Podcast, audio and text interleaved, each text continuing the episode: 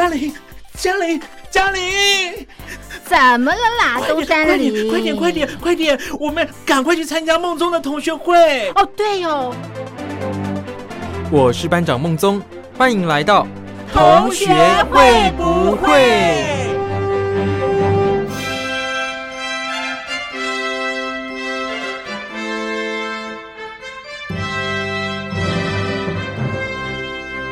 各位听众朋友，大家好，欢迎大家收听《同学会不会》，我是艾格。呃，这是我第二个礼拜哦来进行代班主持的一个工作。那在我主持的这一段过程当中呢，我会尽可能的哦来提供给大家关于很多运动赛事还有体育议题的一些消息哦。那因为我个人呢对这一方面是非常的有兴趣啦，所以呢会尽量的多提供这一方面的内容来给大家。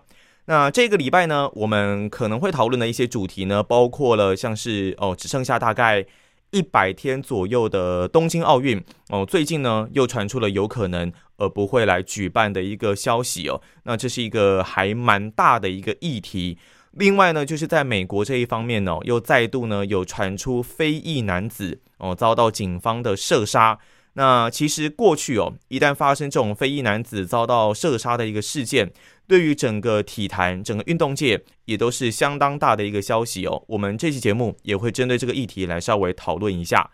另外呢，还有就是在足球方面有一连串的消息哦，包括了像巴黎圣日耳曼哦，发甲的巴黎，他们阵中的超级巨星凯利姆巴佩有可能哦，巴黎可能会留不住他哦。那为什么会这样呢？我们也会稍微跟大家做一个讨论。那关于巴黎圣日耳曼的比赛，在这个礼拜也有进行到欧洲冠军联赛的部分，所以他们对阵的对手拜仁慕尼黑产生了什么样子的一个结果，我们也会在今天呢稍微跟大家来讨论一下。另外，欧冠还有一场比赛，就是由皇马跟利物浦哦双方在第二回合的八强战第二回合的一个交手。那么是在利物浦的主场，双方呢要来抢四强战哦。这场比赛结果跟过程呢又是怎么发生的？就请大家不要错过我们今天的同学会不会啦。好，那么首先呢要先来跟大家稍微聊一下的，就是有关于东京奥运有可能会不办的这个议题哦。表定的东京奥运呢，应该是在去年哦，二零二零年就应该要登场哦。但是呢，因为受到新冠肺炎疫情的一个影响嘛，所以呃，整个东京奥运就是延到今年要来举办。不过呢，以现在哦，距离东京奥运开幕只剩下不到一百天的一个状况哦，日本的疫情哦，造成去年东京奥运延期的原因，这个疫情是再度的迈入高峰哦。那更有传言指出了，这可能会第三度要来发布紧急的事态宣言哦。执政党呢，自民党干事长哦二阶俊博，他有在节目当中说哦，如果哦这个新冠肺炎的疫情持续的扩大，对于东京奥运可能会产生难以想象的影响的时候，那么东京奥运呢，可能就会考虑来停办。所以。如果东京奥运今年又再度受到疫情的冲击，可能不可不太可能再是延一年的啦，因为过去也没有发生过类似这样子的一个事情哦。如果今年在没有办法办的情况下，有可能就会干脆的一个取消。我个人认为是不太可能会再度的延期了，因为表定下一届的奥运是二零二四年嘛，那你如果再延到二零二二年，隔个两年再举办一次奥运。不能说不可能，但是我觉得是还蛮奇特的。那事实上呢，这个二阶俊博他有提到说，为什么会考虑要不办这个东京奥运？我认为他的理由也是非常的简单，也很好理解了。因为如果强行来举办东京奥运，导致更多人如果真的感染了新冠肺炎的话，让疫情再度的扩大，那。原本办奥运是希望说大家借由欣赏运动赛事啊，然后体验更高等级的竞技，甚至自己也能参与啊，让自己的呃身体更加的健康。如果因为这个奥运结果让可能更多人感染疫情，然后对世界造成更大的恐慌，那他就不能够理解了，为什么东京奥运一定要强行来举办？哦，在客观条件没有那么充分的一个情况下，呃，我个人其实也蛮理解或者是支持。哦，像二阶俊博这样子的一个想法，因为如果你真的要冒着让更多人感染的一个风险而举办可能算是非民生必须的这样子的一个运动赛事。哦当当然，我先声明我自己很喜欢，也很想要看到这种高阶等级的运动竞技的比赛。但是如果真的疫情影响，客观条件不允许，我觉得就没有必要一定要强行的执行下去哦。呃，其实这让我想到台湾最近的一些运动国际运动赛事的一个决定啦。因为其实呃大家都知道台湾很疯棒球嘛，在今年的六月十六号将要举行六强一棒球的这个奥运的最终资格赛。那这个资格赛呢是要在台湾的台中来举行的，会有六支球队要来抢最后的一个。奥运的名额，棒球项目的名额啦，所以呢，要举办这个六强一的最终资格赛。但是因为这个资格赛呢，会要邀请，应该不能说邀请了，是会有很多的外队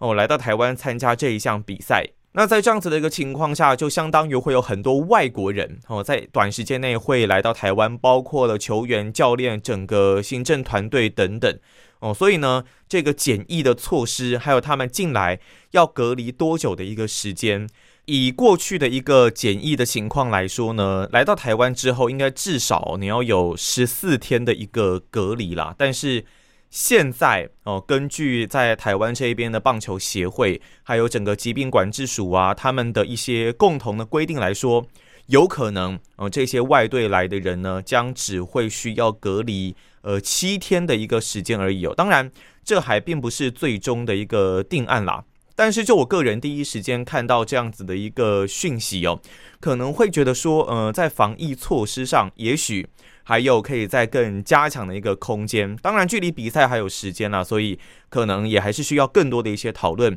来把这个防疫措施哦做得更好。不要让，因为为了举办运动比赛哦，让整个环境或者是所有的人可能会增加暴露在疾病当中的一个风险哦。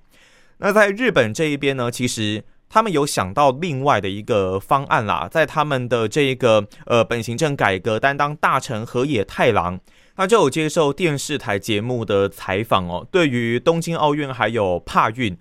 他认为说有可能。会来空场举行哦，也就是说，可能不会来开放观众进场啦。那这跟过去的奥运是完全不同的一个方式哦。其实我认为这应该算是一个还蛮呃折中的一个方案啦，至少不要让想要观赛的民众因为群聚而产生感染的一个风险哦。当然，这对于场上在比赛的运动员来说。也是还是持续是存在风险的，因为你也不知道你的对手他们的呃身体状况是什么样的一个情况哦。不过我觉得这应该算是最折中的一个方法啦，因为其实奥运呢这个活动哦本来就是一个算是嘉年华会嘛，那它其实代表着很大的一个商机哦。为了这一次的奥运呢，日本可以说是大幅的举债，然后盖了非常多关于奥运的一个场馆的建设，都是希望。在这四年一度的奥运会，能够有更棒的一个经济刺激，然后让日本的国力有宣扬，同时又有能够更加强盛的一个作用哦。但目前看起来，整个状况并不是那么的理想啦。那东京奥运如果它真的没有办法举办的话，我们先来算一下它的可能的损失会是多少哦。呃，之前就有关西大学的理论经济学名誉教授哦，宫本胜浩，他就有算出哦。如果东京奥运像去年的时候延期一年，会出现六千四百亿日币的损失哦。注意这个数字哦，是六千四百亿日币的一个损失哦。如果哦奥运是正式的停办，那么损失会是多少呢？大概是四兆五千亿日币哦，这真的是非常天文的一个数字哦，四兆五千亿日币。所以呢，其实现在。呃，东京奥运他们的委员会也知道说，奥运以现在的一个状况来说呢，就算他真的办下去了，其实也已经出现损失了。那现在最重要的工作就是要想办法如何把这个损失给降到最低哦。所以呢，他们就希望说，至少至少不开放观众进场，但比赛一定要办的话。那这样子，至少你在电视的转播权利金上还可以稍微回收嘛？毕竟这也是很大的一笔数字哦。那如果你连电视转播权利金都没有，整个奥运停办的话，哇，这个损失真的是难以估计啦。这种四兆五千亿日币真的是非常可怕的一个数字哦。所以有没有开放观众，以及奥运到底是不是真的要来办下去？我相信日本他们现在也是持续的在协商、在讨论当中哦。那对于运动员来说呢，我觉得就当然比较可惜一点点了，因为。有很多的运动员的这个运动项目，他可能就是要在这四年一度的奥运来好好的拼一下。有可能像是一些田径项目啊，或是一些可能比较没有那么呃传统的职业联盟，像 NBA、MLB、美国职棒类似这样子的一个联盟的运动项目，哦，他们很有可能都是要拼这四年一次的奥运。所以呢，如果这次奥运真的没有举办，或是整个效果是不如预期的话，我相信对于这些运动员的职业生涯都会产生一个蛮大的影响，呃，因为呢，运动员他们的生命，我认为是相当有限的，大家应该也都认同这一个观点哦。所以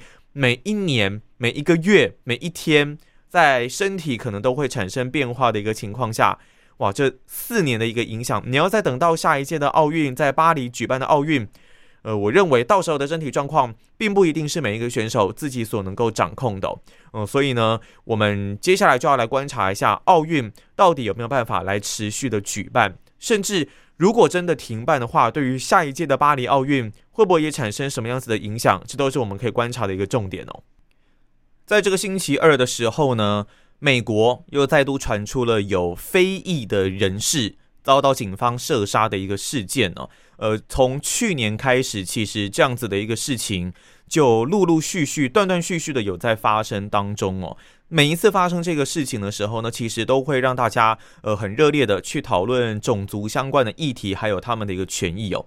这一次的事情呢，是发生在美国的明尼苏达哦，当地有一位二十岁的男子 Dante Wright，他因为呢违反交通规则而要被警方盘查。那违反交通规则其实并不是一个这么严重的一个罪行啦，但是因为呢，Right，他是一个通缉犯，他本身就是一个通缉犯，所以他很怕会被逮捕，然后被发现他过去因为呃犯了某些罪而造成通缉的一个情况哦，所以呢，他选择驾车逃逸。那在过程当中呢，遭到警方的射杀而引起争议哦。我觉得这起事件当中，呃，蛮受到大家关注的一点是。呃，经过警方的一个调查，当时呢，在逮捕的一个行动当中，原本哦，警方要使用的是电击枪，但是却没有想到他竟然误拿成手枪哦，电击枪跟手枪，我觉得是差蛮多的，所以呢，意外的将 Right 给射杀。那其实我们都知道，以亚洲的国家来说呢，或者是说以台湾来说啦，警方执法都要尽量的。避免用枪哦，在台湾的环境大概就是造成这样子的一个结果。因为你如果呃开枪的话，其实你必须要写报告，必须要说明哦，你足够开枪的这个理由，必须要完整的来说明出来哦。不过在美国，其实警察的权力算是相当的大的，只要他口头警告你不听劝，甚至呢是驾车逃逸，他其实。是有很多的一个方式可以来阻止你的。那这一次呢，当然大家比较热议的就是你竟然是误拿成手枪，原本要用电击枪，结果误拿成手枪，那生命就此消失的这样子的一个情况哦。所以呢，因为这起事件再度的引发了相当大规模的抗议行动哦。那加上这件事情发生的是在明尼苏达，所以包括了运动场上哦，NBA 美国直男的明尼苏达灰狼跟布鲁克林篮网的比赛延期。MLB 美国职棒大联盟的明尼苏达双城面对波士顿红袜也是延期。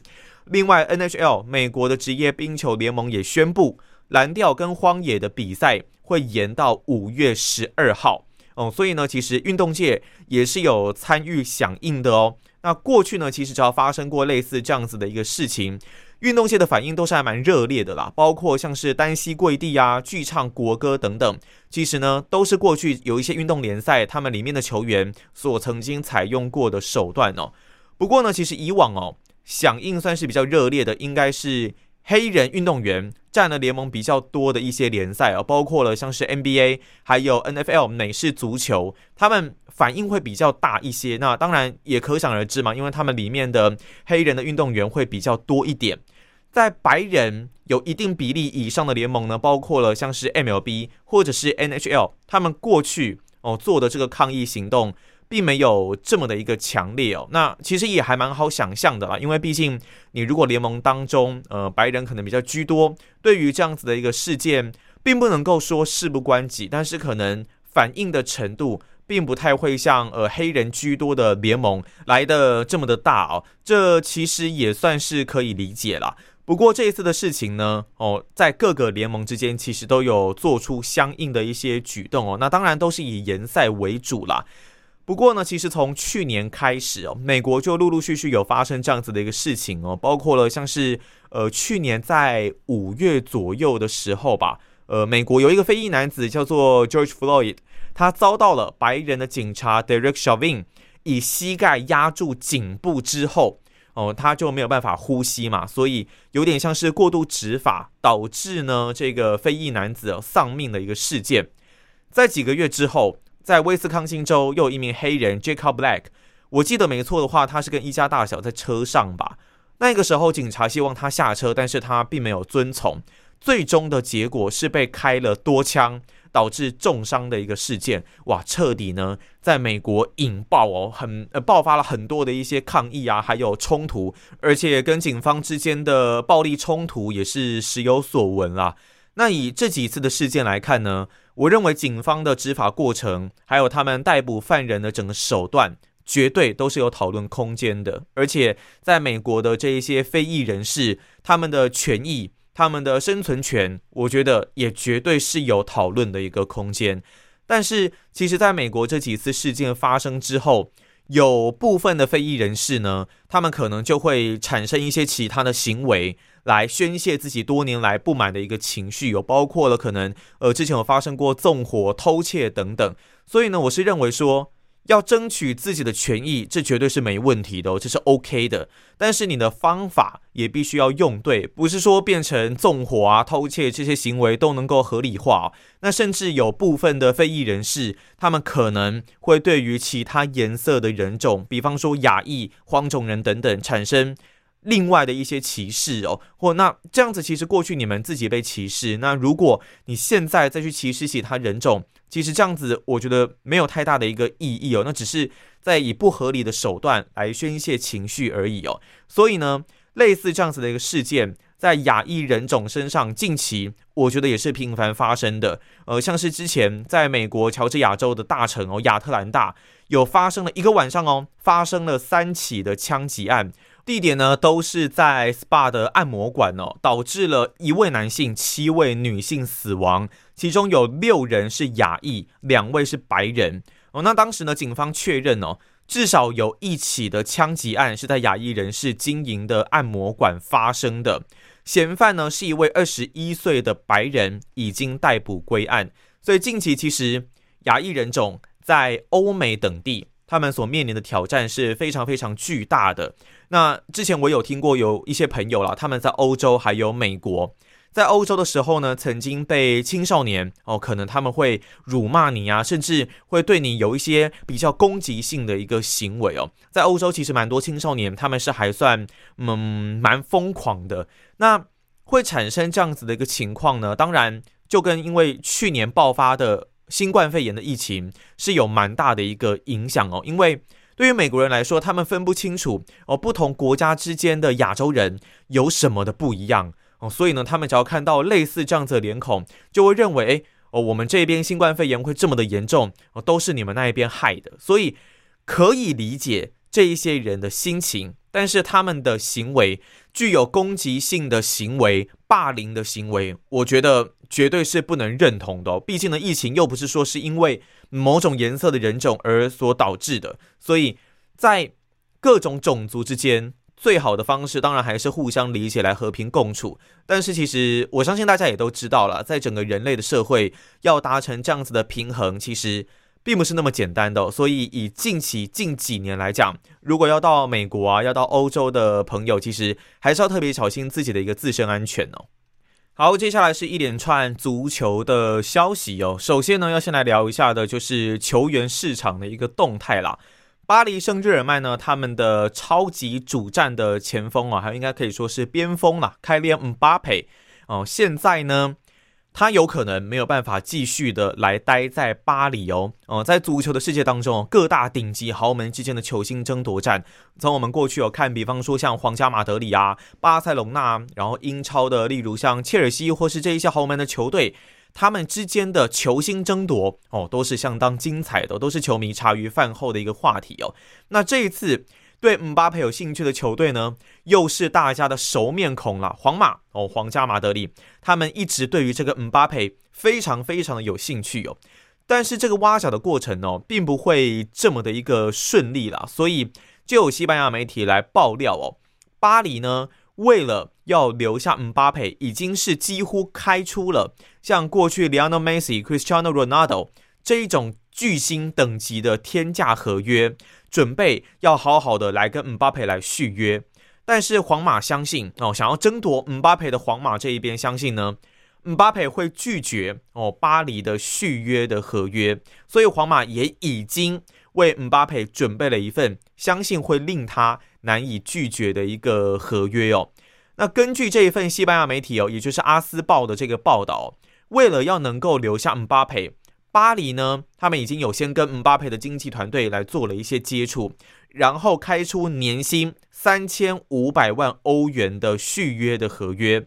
这么一来，如果他真的这样子续约留在巴黎的话，那他跟另外一位巨星内马尔会一样成为球队里面收入最高的球员。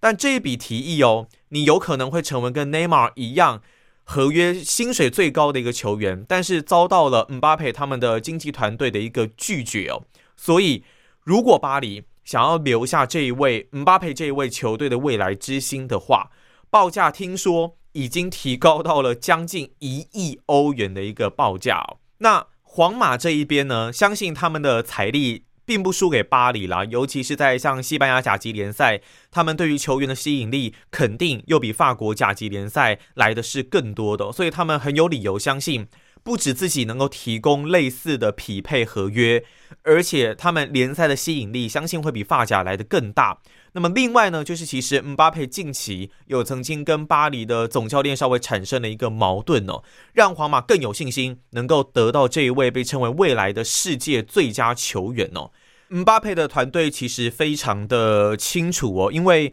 皇马的影响力绝对是比巴黎圣日耳曼来的更大的，这个在团队上面是已经拟定了非常好的一个计划。所以如果姆巴佩真的去加盟到皇马，可能可以获得更天价的合约。而且呢，广告代言方面的收入也是会翻倍的。在皇马，姆巴佩跟他的团队是很有机会来完成集体还有个人更高的一个目标的。所以也有很多人会揣测啦，呃，姆巴佩有可能穿着巴黎圣日耳曼的球衣，并不会太久了。这一则的消息呢，当然是整个震惊到了足球界了，因为姆巴佩的身价是超过了十六亿台币哦。那他也是法国国家队的头号巨星，所以他的去留会大大影响整个足球界的一个生态。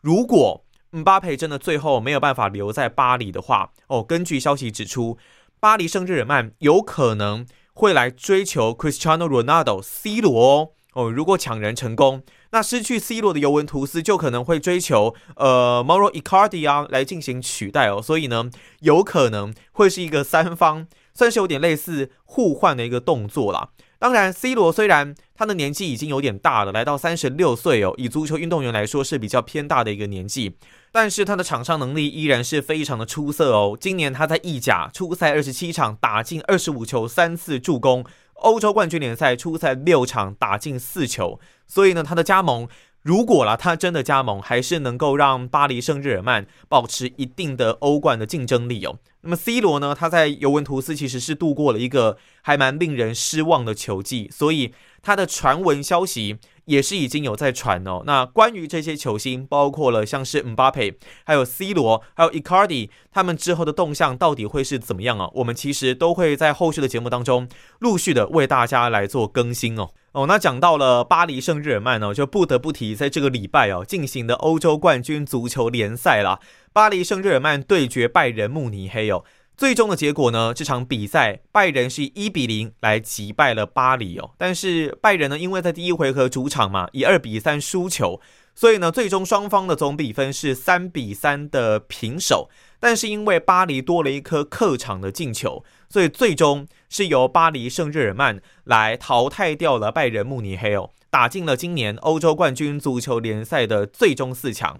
那以这场比赛的一个过程来说呢，说实在啦。拜仁真的已经打出了一场相当精彩的比赛哦，但是因为已经伤兵满营啦，所以拜仁的总教练弗里克能做的调整真的不是那么的多。两队呢在这场比赛哦都是摆出四三三的一个阵型哦，很显然。拜仁目前看起来就是已经没有退路的嘛，所以呢，他们更强势的运用了包括像是 Coman 还有萨内两人图前更深的一个阵型哦，而且呢，也大幅增加了下底后扣球内切的一个动作。拜仁一直在尝试进行的就是所谓的长距离还有短距离的一个交替进攻哦，利用这样子长短距离交替的方式呢，来拉开巴黎的一个防线。因为在上一场比赛交手的时候，拜仁就已经知道巴黎圣日耳曼他们的防守是已经有加强的，尤其是巴黎他们的后腰防守相当难缠，所以呢，拜仁是不得不要利用这样子不断的跑动来撕扯巴黎的一个后腰防线，这样子他们的中路，尤其是他们的明星中场哦，Thomas Muller，他有办法把整个空间给拉开，也才有办法来工作。不过呢，巴黎这一边哦也很清楚拜仁的一些弱点哦，包括了像是拜仁的后防速度并没有那么的快，所以绝对会拿刚刚我们前面提过的姆巴佩还有内马尔这两大的超高速的球员会没有办法，所以巴黎的想法也是必须要拿球打快攻的一个反击哦。如果拜仁想要攻击的时候，巴黎这边就尽量的在中场进行拼抢，还有倒地或是硬式呢要把球给踢出界。哦，尽量的不要来形成对攻的一个情况，让比赛比较断断续续，尽量的来掌握到巴黎的一个手中哦。好，比赛开始之后呢，在巴黎这一边的攻守，说实在，在比赛初期是比较强势的，包括哦，在第二十六分钟、三十六分钟，还有三十八分钟的进攻都相当的具有威胁性。不过在二十六分钟的时候哦，姆巴佩一记漂亮的横传，眼看就要让内马尔来得分了。但是拜仁德国第一门将纽尔冲出来把攻势给挡下，另外两侧进攻也是给内马尔，那机会也很不错，但都可惜是重注哦，很可惜的重注哦，没有办法进球。在连续的重注还没有办法进球的情况下，其实呢比赛的气势稍微的倒向了拜仁这一边哦。在巴黎他在第三十八分钟没有办法进球之后，拜仁马上在第三十九分钟展开反击哦。哦，一开始呢是先由 Coleman 在左路传中，原本 Thomas Muller 在禁区中央要抢点，但是他其实已经有看到阿拉巴已经进入到禁区了哦，所以 Muller 将球轻轻的哦弹给阿拉巴，让他射门。那阿拉巴在左边十一码射出一个比较低的球，被门将 Navas 给挡掉。不过他并没有把球完全的确实接稳哦，所以球还是在原地弹了起来。那这个时候，刚性的中锋哇 c h o p o m o t i n 逮住机会冲上去哦，直接将球啊用头给补进哦。那打进第一球的拜仁当然是士气大振啊，所以很多人会认为说，诶，他们接下来是不是有没有可能来将比赛战果给逆转呢？因为拜仁呢，其实他主导了接下来很多次的进攻，还有控球权的部分哦。但比较可惜的是，最后都还是。欠缺临门一脚。那个时候，拜仁主打的一个策略是从右路的萨内拼命的向对手来施压。我觉得压制巴黎的这个目的应该是确实的有达到了。那可惜呢，萨内在传球跟掌控队友动线的这一点上做的还不够好。不是说他没有办法过掉对方的防守球员哦，其实有好几球，呃，在巴黎这一边的防守球员呢，都是有被他骗倒的。那获得了很棒的一个传球机会。可惜呢，就是可惜在他传中给 Muler 的时候都没有传得很好，所以在比赛过程当中，大家也可以看到 Muler 有好几次会去吼这个萨内，但最后其实都还是没有太多的一个改善哦。所以有蛮多的球迷呢，在赛后讨论的一件事情就是说，如果哦拜仁没有把攻势集中在萨内这一边发动，也是而是有可能转移到左边的 Coleman。因为其实 Coleman 在这场比赛已经帮 Thomas Muller 制造了很多次具有威胁性的一个攻击哦，所以或许就有可能啦，可以拿到拜仁非常需要的第二颗进球哦。哦，但是无论如何哦，到比赛后段，因为拜仁的伤兵实在太多了，所以他们也没有办法做人员上面的一个替换跟调动，在体能上比较受到限制的一个情况下，最终就是维持一比零，他们击败了巴黎，但总比分是三比三。最终呢，巴黎因为多了一颗客场进球，所以呢，最后就是由巴黎来闯进了最终的欧冠四强。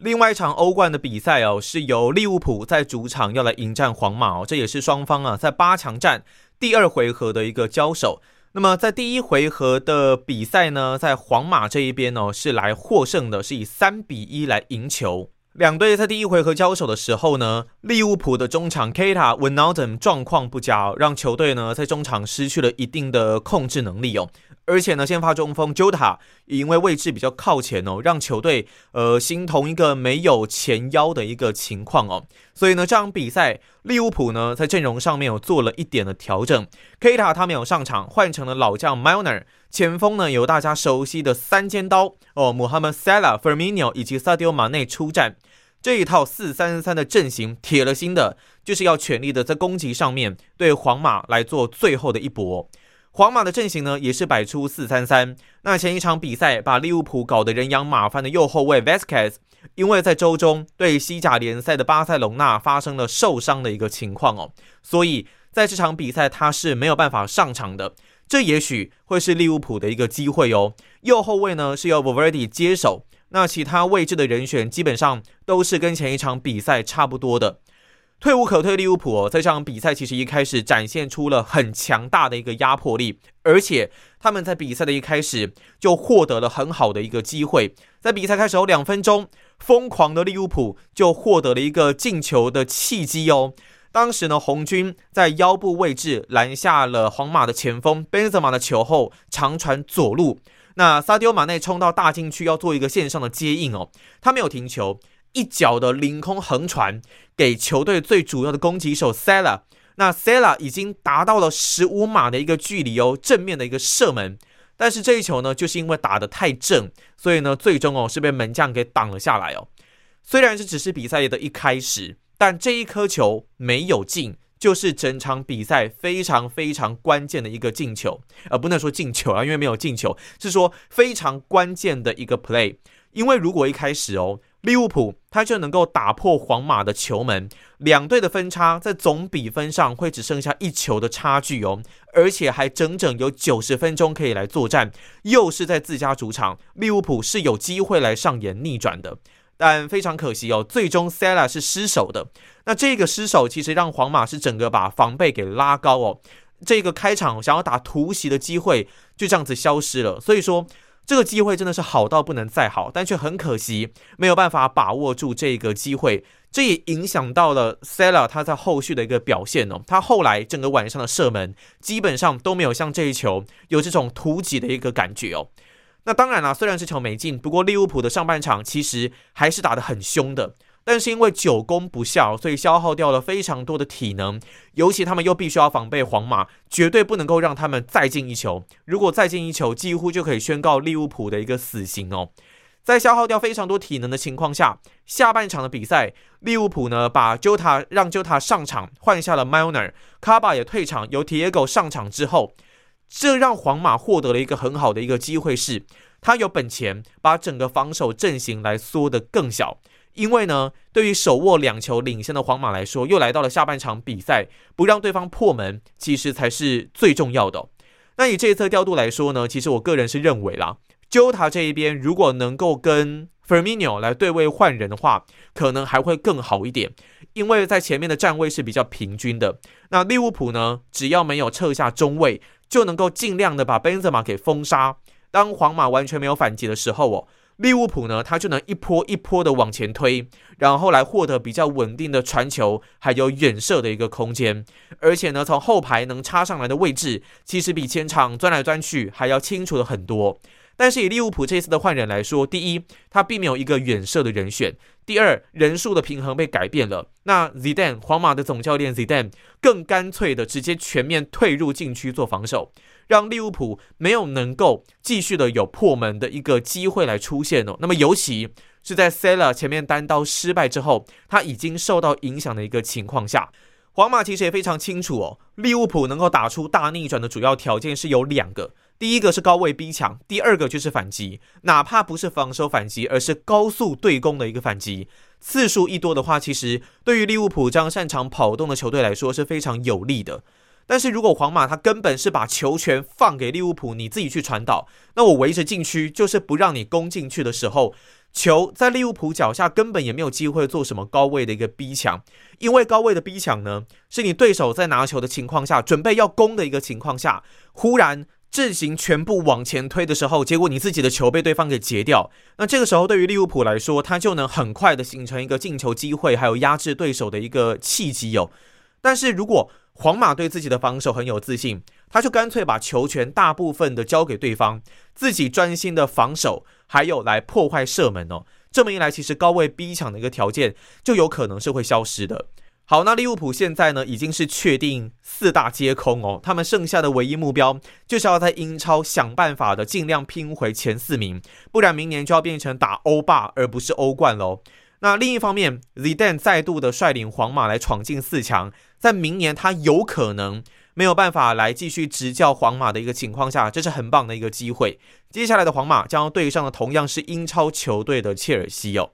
好，那以上呢就是我们这个礼拜的同学会不会啦？大家如果对节目有任何的意见，或是想要跟我讨论的，都欢迎可以来跟我们进行联系哦。好，那我们这期节目就到这边告个段落，下期节目再见喽，拜拜。